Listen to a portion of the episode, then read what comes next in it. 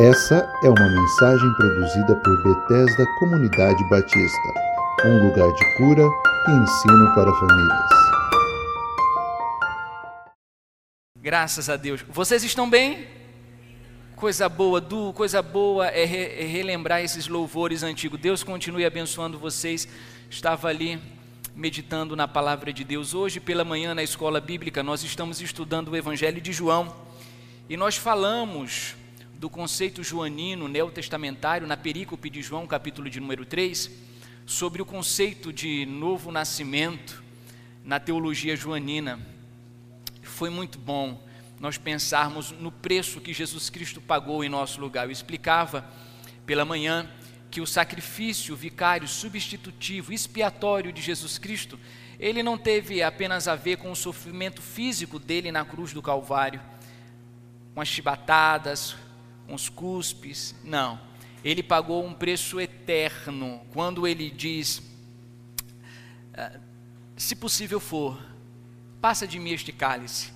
Ele não estava apenas dizendo, Senhor, ah, Pai, eu não gostaria de sofrer fisicamente. Ele estava dizendo, eu não gostaria de ter uma separação eterna. No sacrifício de Jesus Cristo, a teologia a evangélica diz que mais do que o sofrimento físico, Jesus Cristo sofreu as penas do inferno na sua morte. Óbvio, ele não foi para o inferno, nós não cremos nisso, de que ele foi até o inferno e ficou sofrendo lá.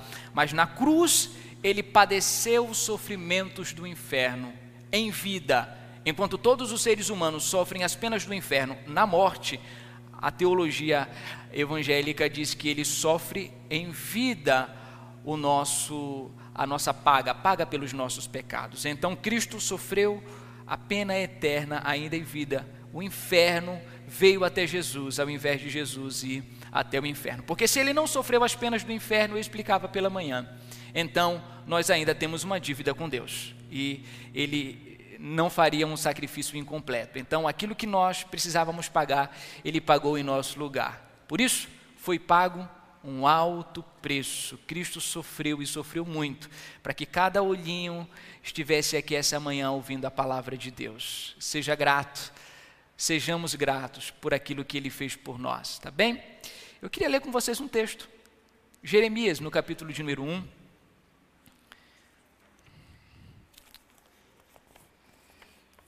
Profeta Jeremias, no capítulo de número 1.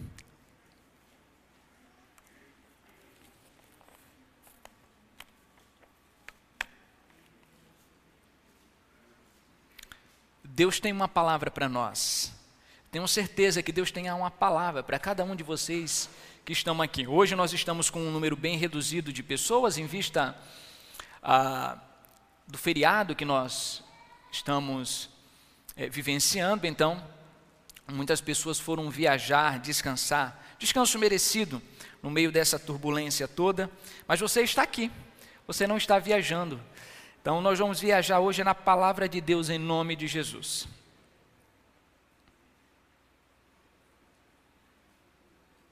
As palavras de Jeremias, filho de Ilquias. Ilquias, o pai de Jeremias, ele era um sacerdote na época uh, provavelmente ministrava na época de Josias, do rei Josias. Então, o pai do Jeremias, ele era um sacerdote. Jeremias então tinha uma um lar cuja orientação era voltada para a adoração a Deus e para a sua uh, para o seu serviço. Então, ele era filho de Uquias, um sacerdote um dos sacerdotes de Ananote. Essa cidade ficava a cinco quilômetros da capital de Jerusalém, no território de Benjamim. A palavra do Senhor veio a ele no décimo terceiro ano do reinado de Josias, filho de Amon, rei de Judá. Provavelmente, o chamado de Jeremias ocorre no ano 627 antes de Jesus Cristo. 627 anos antes de Jesus Cristo vir a este mundo, Deus então chama a Jeremias para o profetismo em Israel. Durante o reinado de Joaquim, filho de Josias, rei de Judá, até o quinto mês do décimo primeiro ano de Zedequias, filho de Josias, rei de Judá, quando os habitantes de Jerusalém foram levados para o exílio. O exílio ocorre em uh, ah, 587. Lembrem, Jeremias foi chamado em 627, exílio uh, foi em 587, o exílio babilônico, então nós temos de 627 até 587, 40 anos. É o período em que Jeremias profetiza em Israel. Tá bem? Então, Jeremias profetiza, o ministério dele dura aproximadamente 40 anos. 40 anos de rejeição do povo de Israel. A gente vai falar daqui a pouco um pouco mais sobre isso. A palavra do Senhor veio a mim dizendo: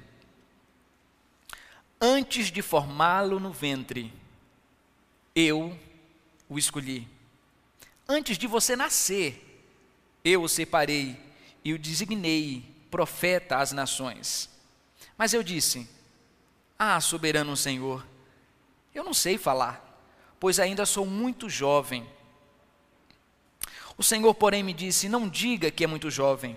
A todos a quem eu o enviar, você irá e dirá tudo que eu lhe ordenar. Não tenha medo deles, pois eu estou com você para protegê-lo, diz o Senhor.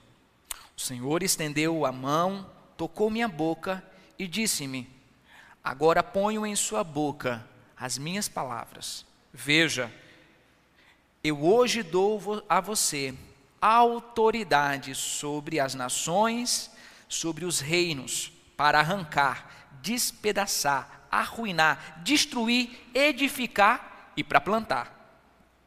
E a palavra do Senhor veio a mim. O que você vê, Jeremias? Vejo um ramo de uma amendoeira, respondi.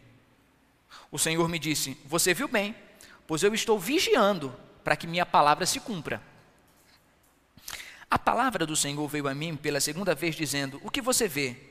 Eu respondi: Vejo uma panela fervendo, e ela está inclinada do norte para cá. O Senhor me disse: Do norte se derramará desgraça sobre todos os habitantes desta terra. Estou convocando todos os povos dos reinos do norte, diz o Senhor. Cada um virá e colocará o seu trono diante das portas de Jerusalém.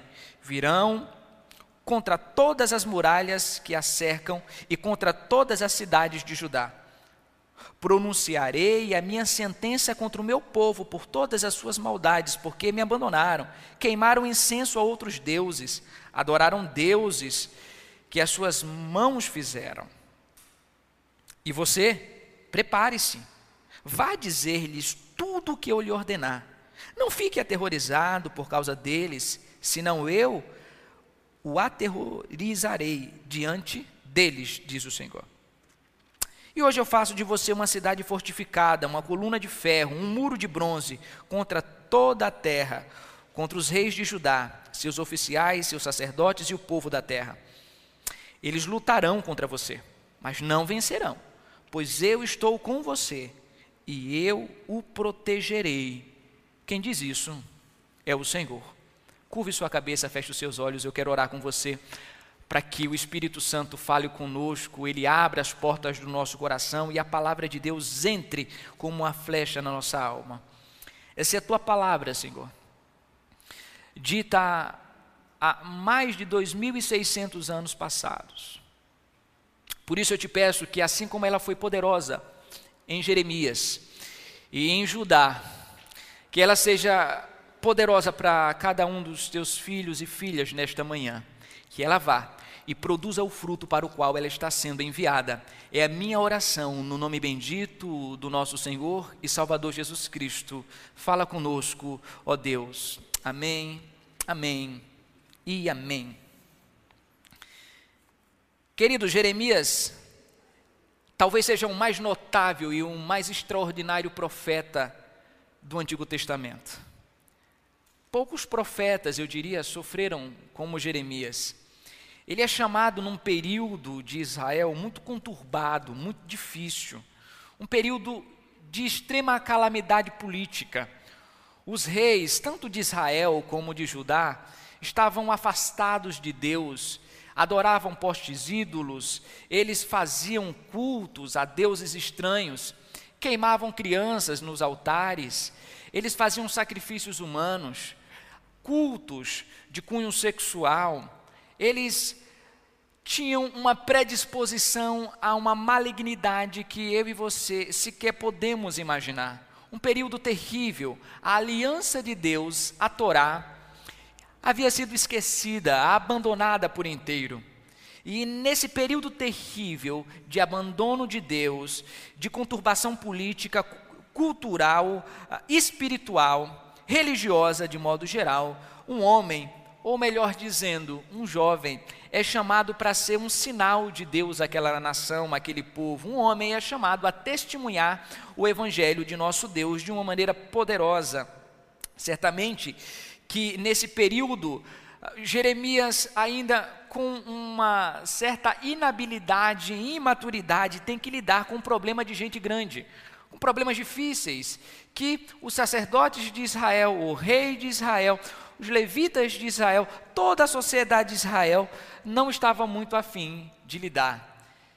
Jeremias então é convocado a ser um instrumento do avivamento de Deus naquela nação. E durante muitos anos, aquele povo sofria uma forte influência do culto pagão dos cananitas, que tinha um efeito corruptivo sobre toda aquela nação. Decadência, como eu disse, moral, social, espiritual, religiosa, política, em todos os sentidos aquela nação estava longe de Deus e longe da aliança do Sinai que Deus havia feito no livro de Êxodo, especialmente rememorada no, no livro de Deuteronômio. Nação rebelde, distante, obstinada, de dura serviço, um povo que ouvia a palavra de Deus, virava as costas e não queria saber de Deus. Diante de toda essa calamidade, prostituição, queimando pessoas vivas para oferecer a outros deuses, a aliança e a palavra de Deus sendo abandonada, queimada em cultos pagãos, um jovem é chamado para alertar aquele povo que eles deviam se converter, de que eles deviam voltar ao caminho de Deus e de que eles deviam se arrepender imediatamente. Caso contrário, uma forte e terrível intervenção divina ocorreria sobre aquele povo. Deus enviaria do norte, como nós lemos, povos para destruir aquela nação. E de fato isto aconteceu 40 anos depois desse chamado de Jeremias no capítulo de número 1 que nós lemos nesta manhã. Inicialmente, a, a nação sofreu com a Assíria e, posteriormente, veio a Babilônia e destruiu o restante da nação que ainda estava de pé, o reino de Judá. Então, a profecia infelizmente se cumpriu, mas ela não se cumpriu sem que Jeremias fosse valente e anunciasse aquilo que Deus tinha dito. Aliás, deixa eu dizer uma coisa para vocês. Quando nós estudamos o profetismo de Israel na antiga aliança, a gente percebe uma coisa interessante. Sabe o que a gente percebe? Que de modo geral as profecias do Antigo Testamento, elas são ditas para não serem cumpridas. Deus não quer cumprir. Deus não quer sentenciar o povo. Muito pelo contrário, ele quer que o povo se arrependa. Diz ele a Ezequiel: Tenho eu prazer na morte do ímpio?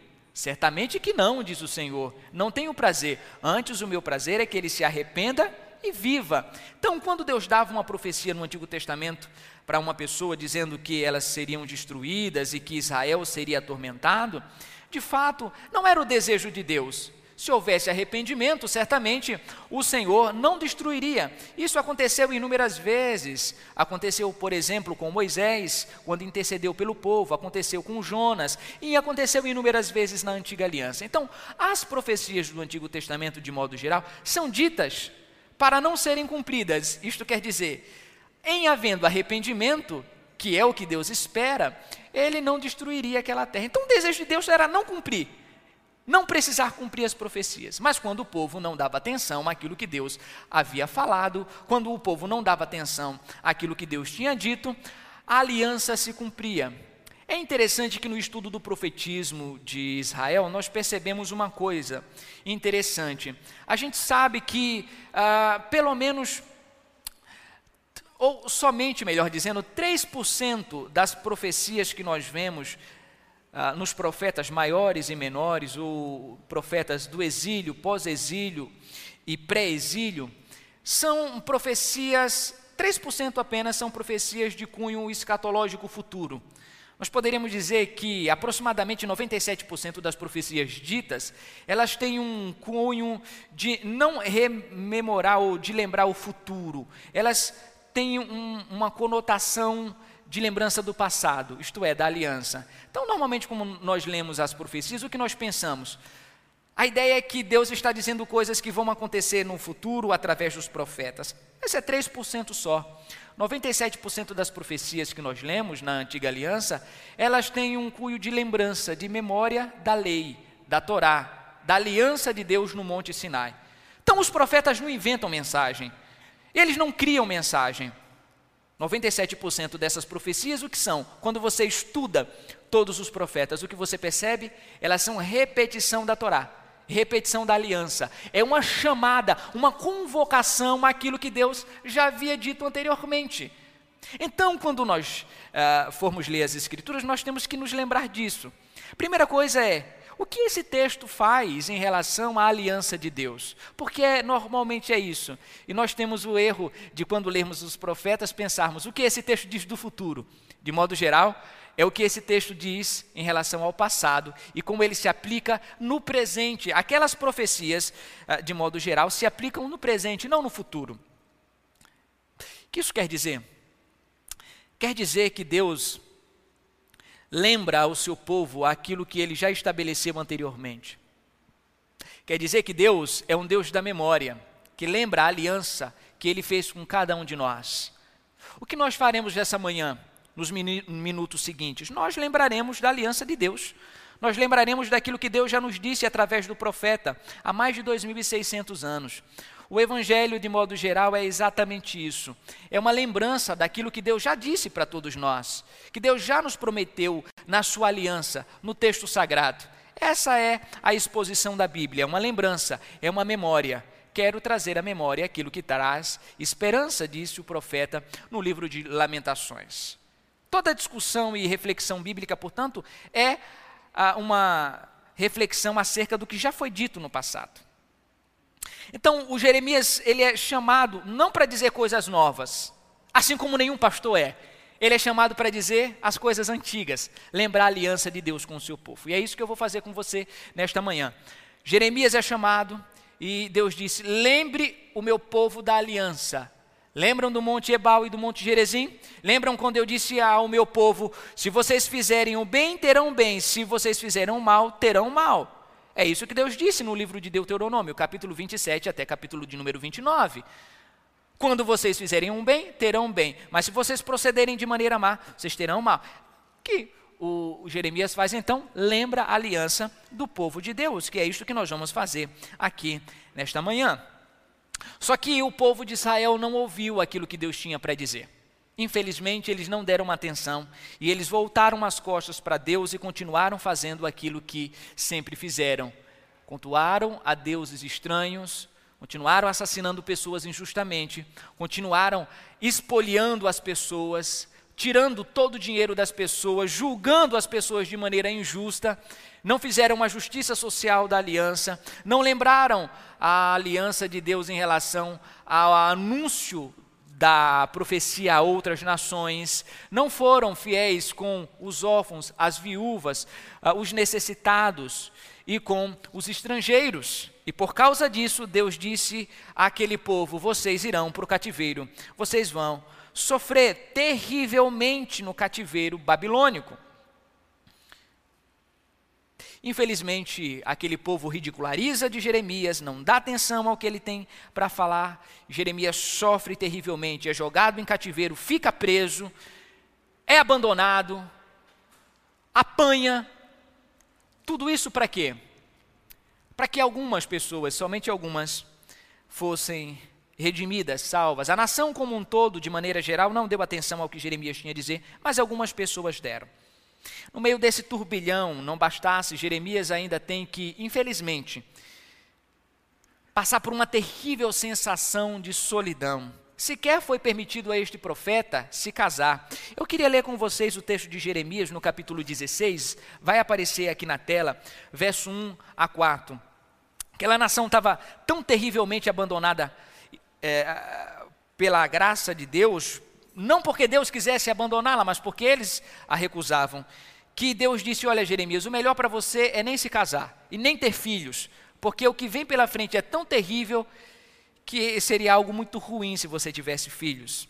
Então, no Jeremias capítulo 16, verso 1 a 4, está escrito: Então o Senhor me dirigiu a palavra dizendo: Não se case nem tenha filhos ou filhas neste lugar, porque assim diz o Senhor a respeito dos filhos e filhas nascidas nessa terra, e a respeito das mulheres que forem suas mães, e dos homens que forem seus pais. Eles morrerão de doenças graves, ninguém pranteará por eles, não serão sepultados, mas servirão de esterco para o solo. Perecerão pela espada e pela fome, e os seus cadáveres serão o alimento de aves e de animais. Aquele povo estava tão terrivelmente desaliançado, descumprindo os mandamentos de Deus, que Deus disse: Olha, Jeremias, um conselho para você: não tenha filhos não se case, porque se você fizer isso, você vai ter a terrível eh, desgraça de perceber o sofrimento, de ver o sofrimento dos seus filhos e da sua esposa. O melhor para você é não se casar. É minha ordem, não se case. Não bastasse ser rejeitado pelos sacerdotes e pelos profetas, não bastasse não ser ouvido por aquela nação, ainda havia a terrível sensação de se sentir sozinho e de não ter com quem conversar à noite de não olhar e ter o sorriso dos seus filhos, de não ter a sensação de ter um lar. Olhando tudo isso, parece muito terrível. É por isso que o profetismo em Israel e a chamada ao discipulado de Jesus Cristo, ela é tão peculiar. Seu pai, é, como nós lemos em Uquias, ele era sacerdote. Sacerdócio era passado de geração em geração, o profetismo não. Ser um profeta exige um chamado direto por Deus e não passa de geração em geração. Os filhos dos profetas não são profetinhas. Não existe isso em Israel. E nem na igreja. O profeta tem que encontrar seu próprio caminho de acordo com a palavra de Deus. E Jeremias foi preparado para o seu tempo. E é isto que eu gostaria de enfatizar.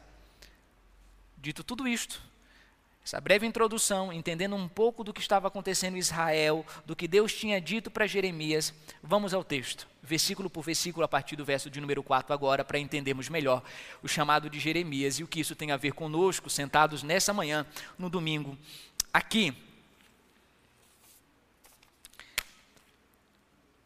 A vocação de Jeremias, conforme nós lemos em Jeremias 1 a 19, o nome Jeremias significa o Senhor exalta. O Senhor separa e exalta para um propósito. É isso que significa Jeremias. Jeremias é chamado, diz o texto bíblico, ainda enquanto menino, nós lemos nesta manhã. Né? Ele era um menino, ou jovem. O problema é que a tradução no hebraico para menino pode ser menino, adolescente, jovem, rapaz. Pode significar tudo isso. Então, qual é a idade de Jeremias? Os comentaristas bíblicos e estudiosos, especialistas no profeta Jeremias, discordam em relação à idade dele. Mas a maioria acredita que, uma vez que o termo no hebraico é usado desde criança, de 9, 10 anos, até um adolescente de 17, 18 e um jovem de 19, 20, 22 anos. E é um termo muito genérico para todas essas idades. A, a maioria acredita que, pela quantidade de usos que aparece no Antigo Testamento, referindo-se a rapaz, é provável que este seja o caso aqui, e não seja uma criança exatamente, mas um adolescente para para um jovem de 19, 20 anos de idade. Então, provavelmente, nós temos um jovem de 18, entre 18 e 20 anos, sendo chamado ao ministério profético aqui. é, de modo geral, esta crença dos estudiosos do Novo Testamento.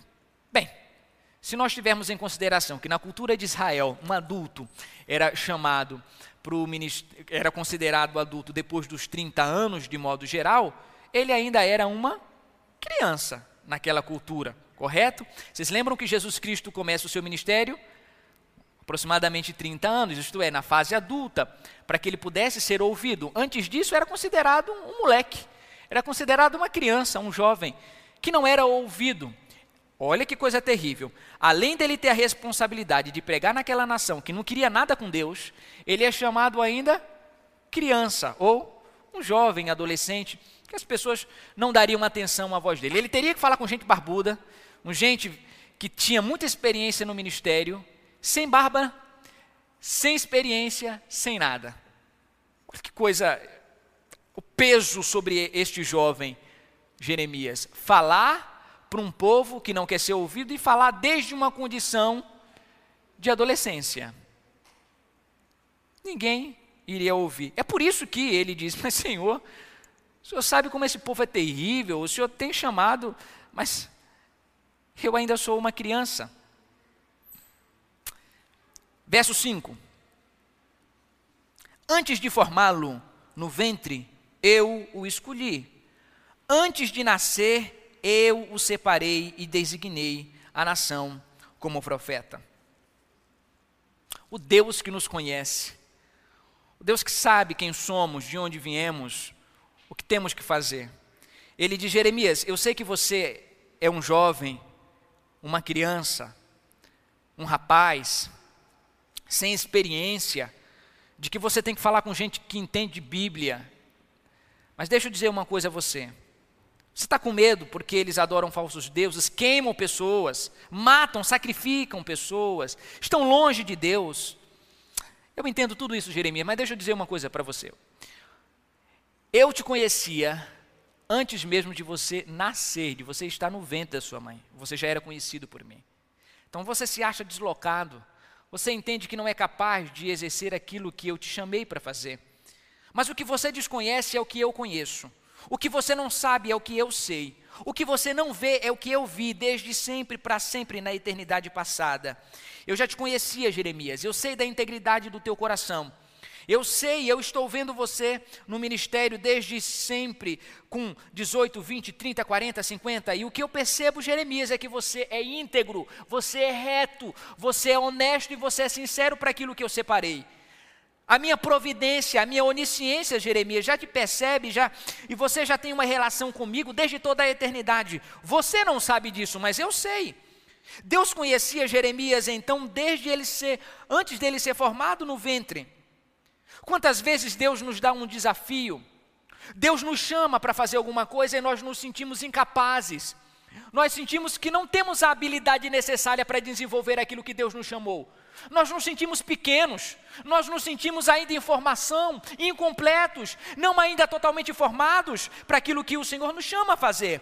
Mas Deus nos disse: Eu conheço você, Maria, Pedro, Tiago, João, Arlete, Cláudia, antes de você nascer, eu sei da sua capacidade, eu sei quem você é diante de mim, eu sei a sua origem, a sua trajetória e o seu final. Se eu estou convocando, se eu estou chamando você, é porque eu sei exatamente o que eu estou fazendo. Eu não erro em hipótese alguma. Você é conhecido por mim desde toda a eternidade e eu sei exatamente quem você é. Cada um de vocês que olham para mim nesta manhã são conhecidos por Deus desde antes mesmo mesmo de vocês se entenderem por gente. E Deus tinha um lugar específico no reino dele para cada um de vocês. Deus tinha um lugar exato. É isto que é vocação. Vocação é uma chamada específica no tempo específico para um propósito específico. E Deus tem um chamado, uma vocação para cada um de vocês. E nesta manhã, o Senhor convoca a cada um dos que estão aqui para descobrir aquilo que Deus tem em especial, em específico para a sua vida. E não diga, Senhor, eu não sei falar, eu sou incapaz, porque o Moisés usou a mesma desculpa. Eu sou, oh Deus, eu, eu, não tenho habilidade, eu sou incapaz de desenvolver aquilo que o Senhor tem para mim. E Deus disse o quê? Diz Moisés: Moisés, eu vou dar um jeito nisso. Se isso é uma inabilidade tua, então eu coloco teu irmão para te ajudar. Jeremias, você não sabe falar? Eu toco na tua boca, você aprende a falar rapidinho.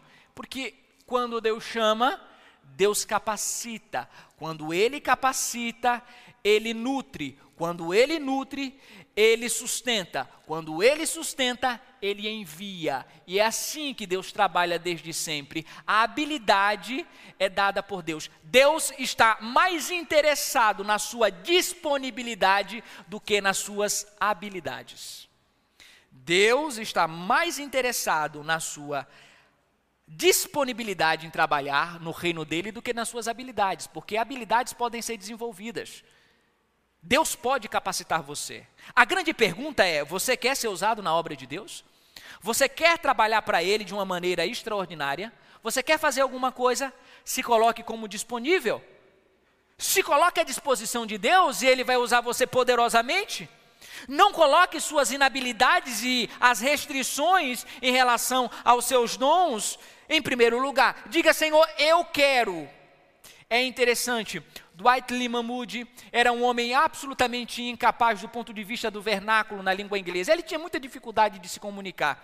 Certa vez, o Moody estava pregando e os presbíteros estavam atrás, olhando o Moody pregar, e eles começam a sorrir, dar risada, porque ah, o inglês de Moody era terrivelmente desastroso. E ele errava na conjunção, errava na sintaxe, era terrível, é muito ruim. Mas o Moody ganhou um milhão de almas para Cristo, um milhão de vidas. Os camaradas que estavam lá dando risada no Moody, você sabe o nome deles? Eu não sei. Sabe por quê? Deus, ao longo do tempo, foi capacitando o Moody e foi melhorando na língua inglesa. Ele depois escreveu livros, ele melhorou. Porque ele se disponibilizou primeiro. Primeiro se disponibilize, depois Deus vai orientando você na caminhada, Ele vai ajudando você no processo. Críticos. Alguém sabe, quando a gente vê uma obra de arte, vocês sabem, tem crítico de obra de arte, não tem? O camarada vai lá e diz: olha, isso daqui não está bom, a pincelada não foi correta, o ângulo bababá, a cor utilizada. Quem sabe o nome de crítico aqui de arte? Não, eu sei quem é Van Gogh, Da Vinci. E os críticos dele? Não sei, eu não conheço, porque os críticos não são lembrados. Os que se dispõem a fazer, estes são. Estes são lembrados. A história é impiedosa com quem não se disponibiliza e critica aqueles que fazem. Mas a história, ela verdadeiramente faz jus àqueles que se disponibilizaram para fazer a obra de Deus. O mesmo Moody foi à Inglaterra ouvir Charles Haydon Spurgeon, teólogo e pastor batista, em uma determinada conversa com outro homem. Ele ouviu daquele pregador Seguinte frase: O mundo ainda não viu o que Deus fará com um homem, por um homem e através de um homem ou uma mulher que se deixe ser usado totalmente nas mãos de Deus. O mundo não viu o que Deus fará com, por e através de um homem que se deixe ser usado totalmente nas mãos de Deus. Eu olho para pessoas com potenciais incríveis. Eu olho para pessoas que Deus chamou desde a eternidade passada para uma obra específica. Deus tem algo na sua vida e Ele quer que você se atente ao fato de que, antes mesmo de você nascer, Ele tinha um projeto e um plano para a sua vida. Eu te conheço, disse ele a Jeremias, antes de você estar no ventre da sua mãe. E eu já tinha separado você para um propósito antes mesmo de você existir. Você não sabe, ainda não chegou à tua mente o teu coração, mas eu sei. E eu quero que você se disponibilize para aquilo que eu tenho para a sua vida, diz o Senhor. Deus quer te usar poderosamente em um ministério específico. Deus te chamou para algo. Diga, Senhor, eis-me aqui. Envia-me a mim para aquilo que o Senhor tem para nós. Nós estamos numa igreja missionária, numa igreja que quer enviar pessoas, numa igreja que convoca, que chama, que diz: olha, Deus quer usar os seus dons e talentos. O que você precisa fazer é simplesmente dizer: Senhor, eis-me aqui.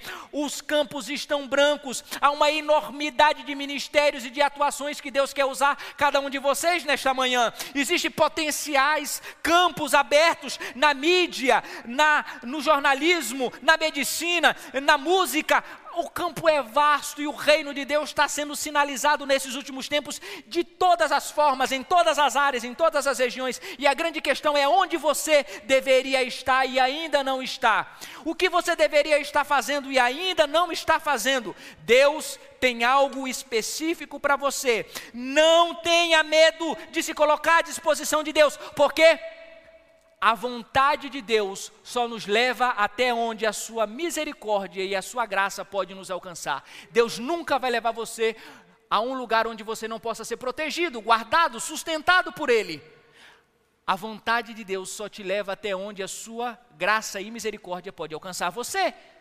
Você não vai a um lugar mandado por Deus que Ele não possa guardá-lo, que Ele não possa sustentá-lo, que Ele não possa guardar a sua vida e a da sua família.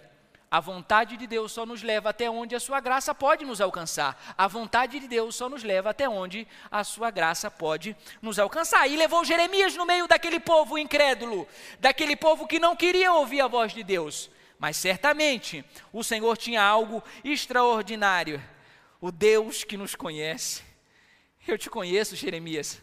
Você não se conhece. Você não sabe dos teus medos, eu sei. E eu sei que é possível superá-los, Jeremias. Você não sabe dos teus traumas, eu sei, eu sei que você pode superá-lo com, as minhas, com a minha ajuda. Você não sabe ainda sequer da metade dos temores que você vai enfrentar, Jeremias, mas eu sei, mas eu garanto a você, você não vai estar sozinho. Eu vou ser o pastor da tua alma, eu vou ser o cuidador do teu espírito, eu vou ser o guardador do teu coração, eu vou ser aquele que aninha a tua mente nos momentos de tribulação, de angústia, e quando você pensar que não pode cumprir aquilo que eu chamei você a fazer, Jeremias, pode ter certeza de uma coisa, eu vou estar estar lá com você, por você e para sustentá-lo durante as tribulações do seu ministério profético. Ana, Cláudia, Pedro, Tiago, João, Jeremias, não importa o seu nome, a sua nacionalidade, de onde você veio, Deus vai sustentá-lo na sua obra, Deus vai sustentá-lo no seu reino, Deus vai guardar a sua vida e da sua família. Você não está sozinha, você não está sozinho. O Senhor tem algo para a tua vida, meu irmão, minha irmã. Amém. Deus conhecia Jeremias, verso de número 5. Mas mais, ele, verso de número 5, ele diz: Eu separei antes mesmo de você ter nascido. Você não sabe, mas eu já tinha um ministério certinho assim para você antes de você ter nascido. O sapato cabia exatamente no teu pé. Certinho, não era de outra pessoa, era o teu. Um lugar assim, ó, joia, para você fazer o que eu te chamei para fazer. O que Deus tem chamado? Qual é a rebeldia do seu coração? O que Deus tem convocado no seu coração para você fazer e você está resistindo? O que? Você está julgando os contextos históricos, sociais, psicológicos, está fazendo desses fatores determinantes para a sua não atuação naquilo que Deus está chamando. E Deus está falando com pessoas aqui nesta manhã. E Deus está convocando pessoas aqui esta manhã. Deus está chamando, como ele fez com Ezequiel. Lembram? Pegou pelos cachos da cabeça e levou para onde ele queria. Deus tem algo para a sua vida. Deus quer fazer algo com você. Verso 5: Te separei antes mesmo de você ter nascido. Antes de você dizer, Deus já tinha um plano. Gostaram do meu é, não gostaram? Hã? Joia, não é? Antes de você levar tapinha na bundinha branca, lisa, Deus já tinha um propósito para a sua vida. Deus já tinha te chamado antes de você nascer, diz a palavra de Deus. Sabe, às vezes a gente tem uma impressão de que assim Deus é, foi lá no Pernambuco a gente foi trupicando, foi trupicando, trupicando, assim, não sei o que fazer e foi caindo, diz meu Deus, foi... Deus não foi pego de surpresa. Deus já tinha algo para você antes de você nascer. Deus não tem um plano B. O plano dele é o plano dele, desde sempre, para você. A questão não é o plano de Deus, a questão é a, a, nossa rebeldia em relação a este plano.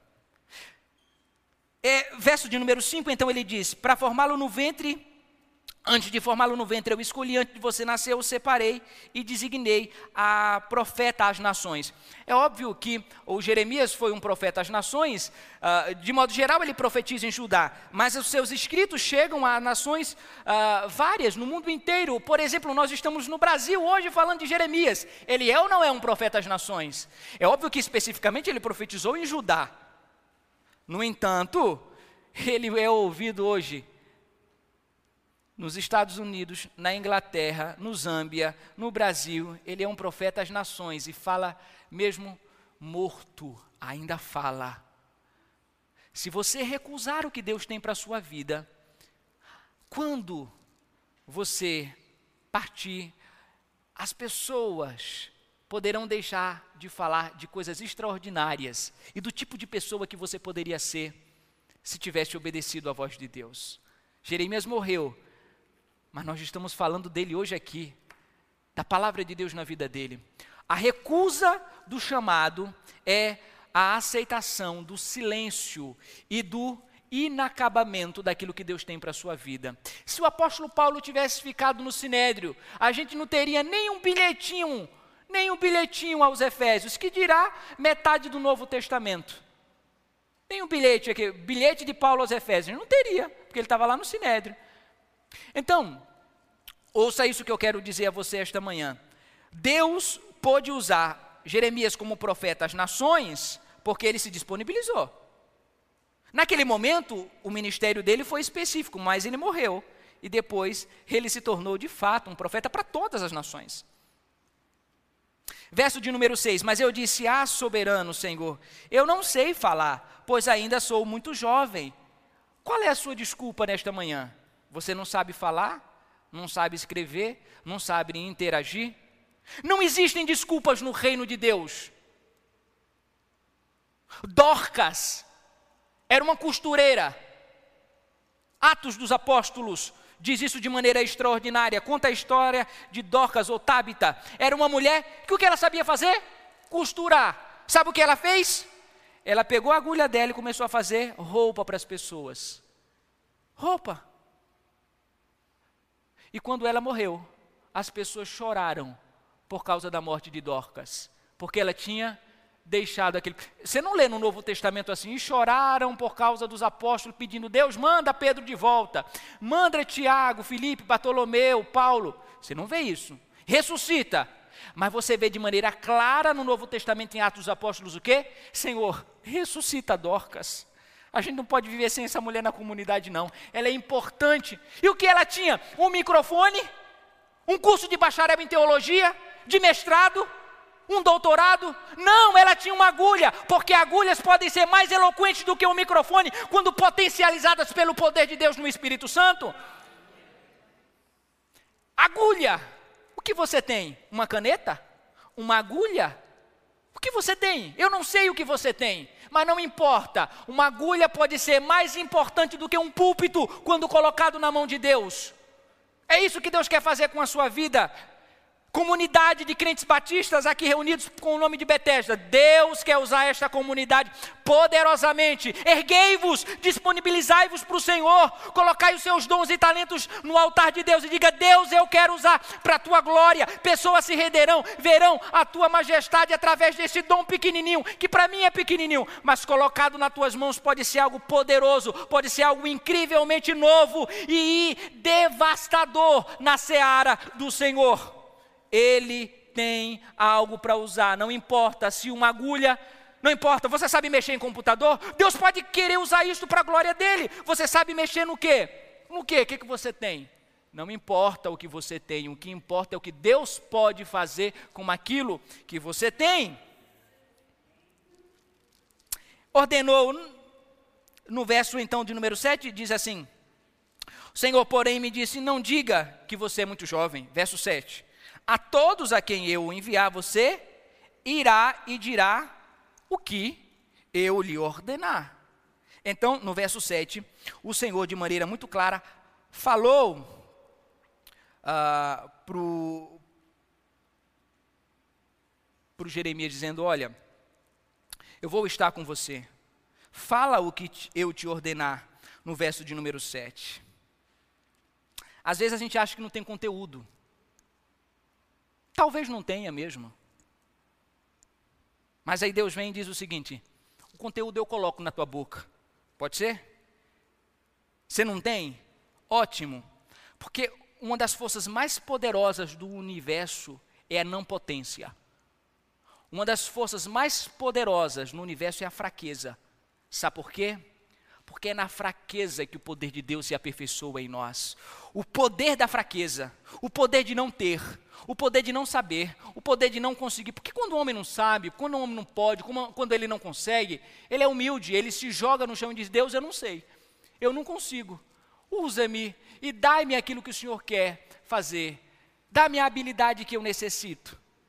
A fraqueza, a não potência é uma das forças mais poderosas no universo. Se você não sabe ainda, se você não pode, ótimo, porque Deus colocará o que você precisa dentro do teu coração, nos teus lábios, na sua mente. Ele diz: Eu, Jeremias, vou colocar as minhas palavras na tua boca, fala o que eu te mandar. Você é apenas um instrumento. A obra de Deus não começa e nunca foi feita por grandes homens. Sempre ela foi feita por homens pequenos. Não desprezeis os dias dos pequenos começos. Lembra do profeta? Não despreze os dias dos pequenos começos. Não despreze os dias iniciais, porque Deus quer fazer algo e é Deus que colocará em você tudo o que você precisa. É Ele que vai colocar, não é você. Você não tem mesmo. E seria terrível se você tivesse alguma coisa de você para dar, porque daí só a gente só receberia coisas de você. Mas como você não tem, Deus diz: fica tranquilo, chá comigo, eu coloco na tua boca, no teu coração, na tua alma, no teu espírito aquilo que você precisa para fazer o que eu quero que você faça. Eu te conheço. Não temas, eu estou contigo. Não temas, diz o Senhor nesta manhã, eu estou contigo. Não temas, eu estou com você para aquilo que eu pedi que você faça. Eu estou com você na caminhada, eu não vou abandoná-lo, eu estou com você, eu estou com você. Não tema, sempre que alguma coisa extraordinária Deus vai fazer, tanto no Antigo como no Novo Testamento, ele diz: não tenha medo. Sabe por que ele diz? Porque ele conhece os seus temores, o seu inacabamento, ele sabe e lembra-se que somos pó, diz o salmista. Ele sabe que você é fraco, que você é fraca, que você não consegue, que você não pode, que você veio esta manhã a esta casa de oração com medo, com temor do que pode acontecer com você no futuro, daquilo que Deus ah, está fazendo na sua vida. Você veio com temores que ah, são os mais distintos, talvez temores vários em relação à sua profissão, em relação à sua chamada e à sua vocação, à sua família, em relação a como cuidar dos seus filhos, em relação a uma série de questões. Mas Deus diz a você: não tenha medo, eu te conheço antes de nascer e eu sustento você com a destra da minha justiça, diz o Senhor. Não tenha medo, eu vou repetir: não tenha medo. Mais uma vez eu vos digo: não tenha medo de enfrentar a vida, não tenha medo de enfrentar os problemas, não tenha medo de enfrentar os desafios, porque Yahvé, Jeová, o Todo-Poderoso, é com o seu povo e não vai abandoná-lo em hipótese alguma, amém? Deus está com você. Não temas, eu estou contigo. Verso de número 8. Não temas, eu estou contigo. Eu estou com você. Estou com você quando as lágrimas vierem. Eu estou com você quando os pavores da vida alcançarem. Eu estou com você quando a perna não conseguir dar um passo que se quer a mais. Eu estou com você. Eu estou com você quando você não tiver com quem dividir as suas angústias. Eu estou com você quando você não tiver com quem dividir os seus medos. Eu estou com você quando você se sentir absolutamente deslocado, aonde quer que você esteja. Eu estou com você. Eu estou com você e sei traduzir as lágrimas que você tem derramado. Eu estou com você e sei aninhar você nos meus braços quando você não tem a quem pedir socorro e clamar por ajuda. Eu estou contigo, não tenha medo. Quando você tiver alguma coisa para resolver e não tiver sabedoria para resolver, clama-me, responder-te-ei e anunciar-te-ei coisas grandes grandes e firmes, a qual tu não sabes. Clama-me e anunciar-te-ei. Buscar-me-eis e me achareis quando me buscardes de todo o seu coração, diz o Senhor. Quando você estiver diante de Deus e disser, Eu não sei, Senhor, eu não tenho, eu não posso, Deus disse, então você veio a pessoa certa, porque eu sei, eu posso, eu faço, eu sou o seu amigo nos momentos incertos e eu estou contigo. Não temas, não temas, diz o Senhor, em relação ao patrão despódico que está apavorando você no trabalho. Não temas, eu tenho machado que esmiuça a penha, eu sei quebrar corações humanos e colocá-lo de verdade em pé na minha presença, humilhado, diz o Senhor. Não temas, porque você não tem sabedoria em como lidar com seus filhos que estão se rebelando contra a sua autoridade. Eu vou dar sabedoria a você em como lidar com eles. Não tema quando você não souber para que direção ir no ministério. Deus vai dar direção a você. Não temas quando você se sentir solitário, não tiver quem pedir socorro. Eu vou estar com você. Quando você não tiver nada, eu estarei lá onde sempre estive, dentro de você. O Espírito Santo está conosco, ele não nos deixou órfão, está conosco para nos orientar. Não temas, eu estou contigo, diz o Senhor. Não temas, tenha medo não. Estufa o peito, levanta a cabeça, vai em frente. Deus não vai te deixar sozinho em absolutamente nada, em nada. Não se atemorize, tenha medo não. Conheço a sua fragilidade, mas sou eu que pego essa fragilidade, diz o Senhor, e transformo em potencial bênção para todas as pessoas ao seu redor, não só para você. Finalizando já. Falou através dele, eis que ponho as minhas palavras na tua boca. Verso de número 10. Ele deu autoridade, ele deu influência a Jeremias. Hoje dou a você autoridade sobre as nações e sobre os reinos. Deus disse: Eu vou separar você para ter influência sobre nações, sobre povos, Jeremias. Eu dou autoridade a você. Autoridade, influência, naquilo que você precisa desenvolver, é Deus quem dá. Às vezes nós, fico, nós ficamos tão preocupados com metodologias de como eu vou fazer para que o que eu preciso fazer tenha resultado. Metodologias são válidas, mas não são elas que executam a vontade de Deus na nossa vida. Eu, diz o Senhor, dou a você a autoridade. Quem dá a autoridade, o reconhecimento é Deus.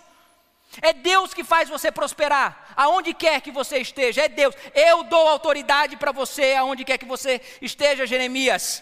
Às vezes a gente fica preocupado em ter a influência, em ter a habilidade. Isso não é com você, isso é com Deus. O que você tem que se preocupar é em ser fiel, em fazer aquilo que Deus está pedindo para você fazer. E Deus vai reservar um lugar de influência, de autoridade. Deus vai colocar você no lugar que você precisa. Mas só se preocupe em fazer o que Ele está pedindo.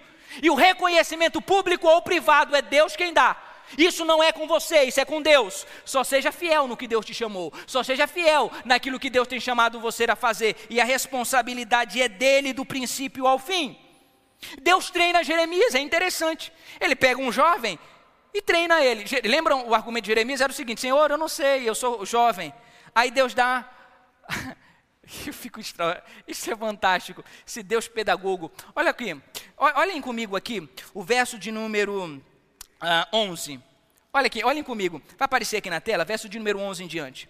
A palavra do Senhor veio a mim. Uh, primeiro 10, ele. Uh, volta só um pouquinho no 10, por gentileza.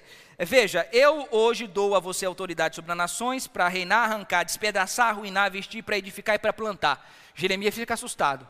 Vou ter autoridade para tudo isso? Vai. Mas, Senhor, lembram do que ele disse? Eu sou um jovem.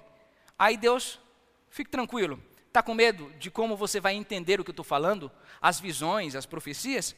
Vamos treinar, vamos partir do nível zero. E a palavra do Senhor veio a mim. O que vê, Jeremias?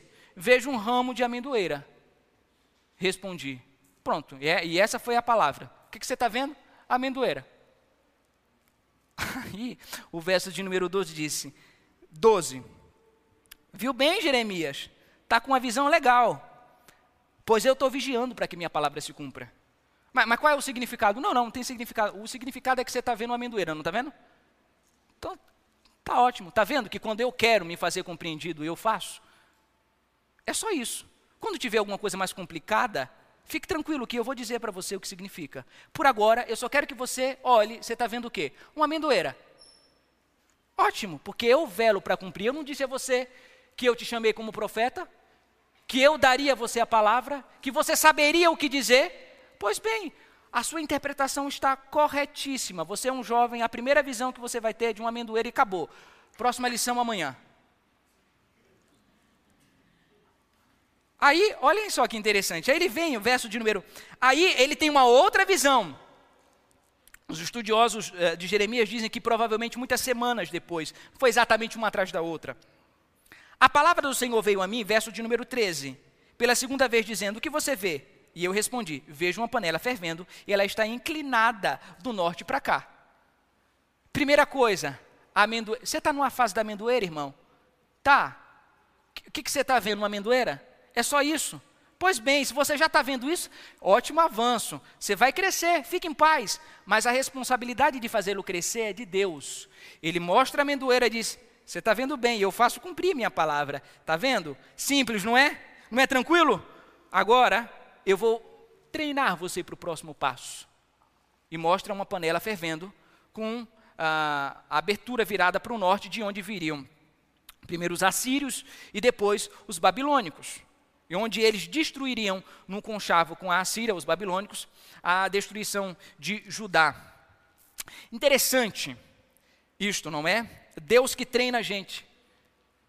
Deus que mostra a gente os processos. Ele pega pela mão, ele diz: Eu vou te ajudar, eu vou colocar alguém do teu lado para te ajudar. Você vai, vai, fique em paz, crente. Deus não vai deixar você largado e vai dizer: Te vira. Não, ele vai estar do seu lado, treinando você para o que você precisa fazer. Quando você não souber o que fazer, lembra disso. Lembra da vara de amendoeira. Lembra? Grava isso na tua cabeça. Vara de amendoeira é para quando a gente ainda está, Deus, o que eu faço? Eu sou menino, eu não sei para onde ir. Deus tem vara de amendoeira, mas também Deus tem uma linguagem mais complicada. Ó, uma panela virada para o norte. O que é isso? O que significa? Fique tranquilo, Jeremias. Eu vou dar a interpretação para você. Veja, verso de número ah, 14. E disse-me: Do norte se derramará desgraça sobre todos os habitantes da terra. Eu estou convocando os povos do reino do norte, diz o Senhor. E eles virão contra Jerusalém, contra Judá. Verso de número 15. Pronunciarei a minha sentença contra o meu povo. Verso 16 por todas as suas maldades, porque me abandonaram, queimaram incenso a outros deuses, adoraram outros deuses que as suas mãos fizeram. E você, prepare-se. Então, ele diz a, a, a, a, interpretação de que a panela fervendo viria coisa brava pela frente de, de Judá, Deus mandaria povos para destruir, para esquentar a chapa em Judá, o negócio seria bravo, as pessoas iriam então ser terrivelmente afligidas ele dá a interpretação para Jeremias ensinando, está vendo? Eu primeiro mostro um só um desenho. Depois eu avanço, mostro um desenho e mostro o significado, para você entender. É assim que Deus faz. Vai treinando a gente. É aos poucos. Então calma. Sem aflição no seu coração. Deus vai encaminhar tudinho da maneira certa, como Ele quer, da forma que Ele quer. Ele vai te pegando pela mão na vida e vai levando você. O que você precisa fazer? Só confiar. Confia. Mas confia mesmo. Abre o peito e diz: Senhor, eu confio. Mostra a vara de amendoeira, mostra a panela, mostra a vassoura, mostra o que o Senhor quiser. Mas faz a tua vontade na minha vida e vai mostrando isso conforme a tua vontade. Verso 17 ao 19 para finalizarmos. E você prepare-se, vá dizer-lhe tudo o que eu lhe ordenar. Não fique aterrorizado por causa dele, senão quem vai ser aterrorizado é você. Não fique com medo de fazer o que eu mandei, porque se você não fizer o que eu mandei, então a minha conversa vai ser contigo.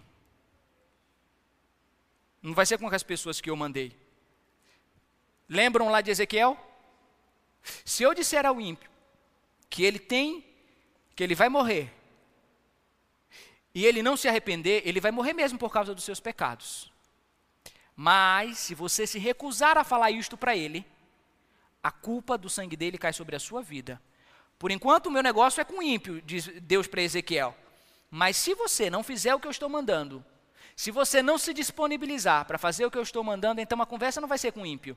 A minha conversa vai passar a ser com você, diz Deus a Ezequiel, e o sangue dele vai recair sobre a tua, as tuas mãos. Jeremias, vai, não tenha medo, eu estou contigo. Mas se você se recusar a fazer o que eu estou pedindo para você, então você vai começar a perceber que eu tenho meios pedagógicos mais efetivos quando o meu povo não escuta a minha palavra. Quando o meu povo se recusa a me obedecer e a obedecer o chamado. Eu tenho maneiras fáceis, fáceis, fáceis de, de ser entendido e ouvido. Fique tranquilo. Deus dá beliscão e nem mostra onde está vermelho. A roupa cobre. Entendeu? Está entendendo? Diga amém. 18. E hoje eu faço de você uma cidade fortificada, uma coluna de ferro, um muro de bronze contra toda a terra, contra os reis de Judá, seus oficiais, seus sacerdotes, o povo da terra. Deus disse que Jeremias seria fortificado, ele receberia toda a força para cumprir aquilo que Deus tinha chamado. Deus daria essa força a Jeremias, faria dele uma, uma cidade forte, com muros fortes e irresistíveis. Ele aguentaria o tranco. Jeremias aguentaria o tranco porque Deus estava com ele. Você vai aguentar. Você pensa que não vai, mas Deus vai fazer com que você suporte as aflições da vida. É Ele que faz isso em você. É Deus que faz de você uma cidade fortificada. É Deus que faz com que você aguente o embate, as ventanias da vida, os tufões da vida. É Deus que faz com que você suporte. Eu faço de você, Betesda, uma cidade fortificada para ser bênção para essa cidade, ser bênção para essa nação, bênção para esse estado para esse bairro. 19. Eles lutarão contra você. Certamente muitas forças do mal querem nos destruir, mas não vencerão. Por que Deus não vão me vencer? Verso 19. Porque eu o protegerei. Eu garanto. Fica tranquilo, fique em paz. Quem está protegendo você é o Todo-Poderoso, o que fez os céus e a terra, o que criou todas as coisas, o que tem os mares. Ah, os mares cabem na palma da mão dele. Os rios, diz Isaías, são essas, hum, é, essas listinhas da nossa mão que quase desaparecem, quase tem que ver com lupa. O Deus que criou o universo. Palmo, a palmo ele criou todas as coisas. É o Deus que diz: eu o protegerei, não vencerão você. As forças do mal não terão vitória e nem palavra final sobre a tua vida. Quem tem palavra final é Deus, porque é Ele que protege a sua vida. Diga amém. Curve sua cabeça, feche os seus olhos.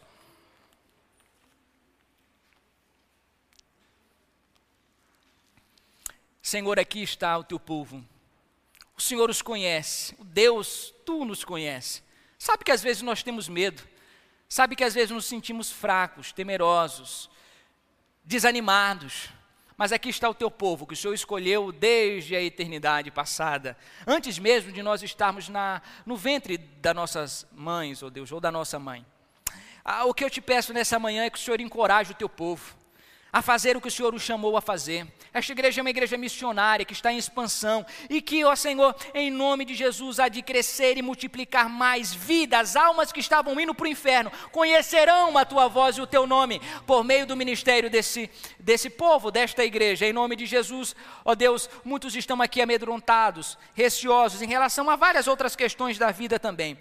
E o que eu te peço é que no nome de Jesus o Senhor acalente, o Senhor conforte, dê ânimo, dê força, assim como o Senhor falou com Jeremias, que a tua palavra vá e produza o fruto para o qual ele está sendo enviada nesta manhã, e o teu povo seja, ó Deus, edificado, maturado pelo poder, pelo dínamos da tua palavra em nome de Jesus. É no nome dele, do meu Salvador, que eu oro e agradeço por esta oportunidade e por essa gloriosa oportunidade de estarmos reunidos celebrando o teu nome meditando na tua palavra nesta manhã.